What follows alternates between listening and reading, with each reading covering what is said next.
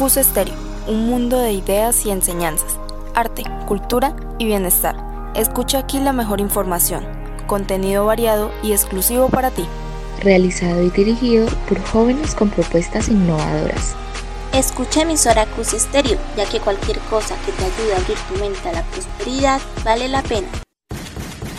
No te pierdas nuestras emisiones diarias, todo aquí en CUS Estéreo, tu emisora favorita.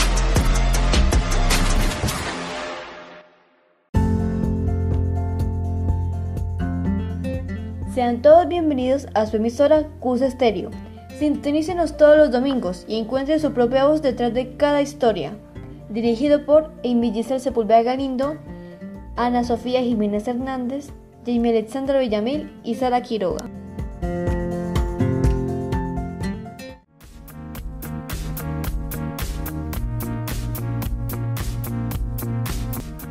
Sean todos bienvenidos, queridos oyentes, a otra emisión de Detrás de la Historia. En la ocasión de hoy estaremos entrevistando a una madre de familia, la cual nos dará su opinión acerca de la sobreexposición que tienen los menores de edad respecto al medio y entorno digital.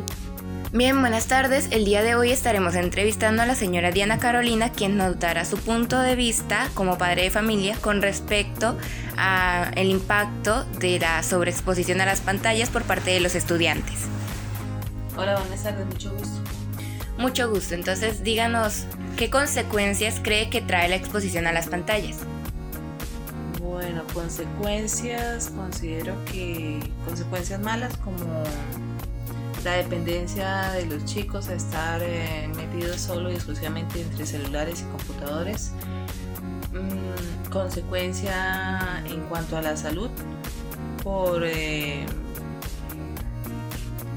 por el desgaste que estas producen, porque tienen una luz, eh, la luz azul, bueno, en fin. Y en cuanto a lo bueno, pues que los chicos están más al tanto de las nuevas tecnologías, eh, manejo de internet, eh, las nuevas plataformas, eso es lo bueno que traen esta, esa dependencia. Bien utilizada, ¿no? Bien utilizada, eso es lo bueno que traen. Bueno, y ahora para poder suplir esas consecuencias negativas que considera que se puede hacer?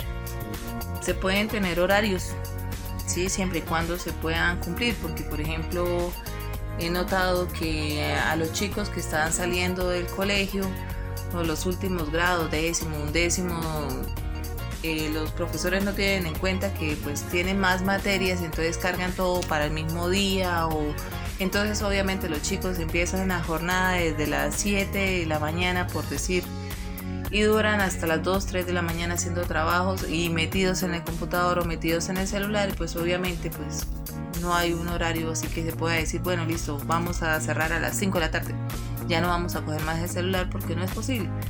Porque no tienen en cuenta que deberían ser como, o sea, con carga estudiantil equilibrada. Entonces, esa sería una buena opción siempre y cuando se pudiera tener como la misma conciencia en cuanto a los educadores y a todo el conjunto en sí.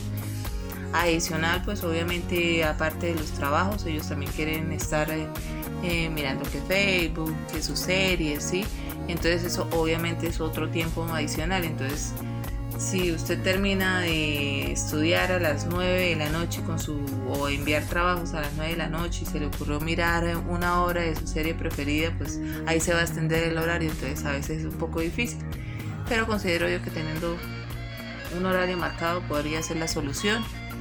Eh, aparte de que pues toca tener gafitas o para evitar la sobreexposición de las luces por parte de las pantallas, pues eso sería otra opción. Bueno, muchísimas gracias, agradecemos su participación. Gracias a ustedes. Eso fue todo por hoy, queridos oyentes. Esperamos que lo hayan disfrutado no olviden sintonizarnos en un próximo episodio aquí en Detrás de la Historia.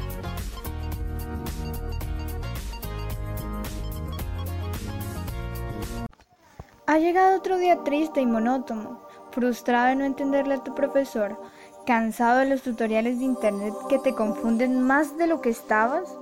Pues dirígete ya al personero estudiantil e infórmate sobre las tutorías que ofrecen los estudiantes de grado 11 y deja de sufrir.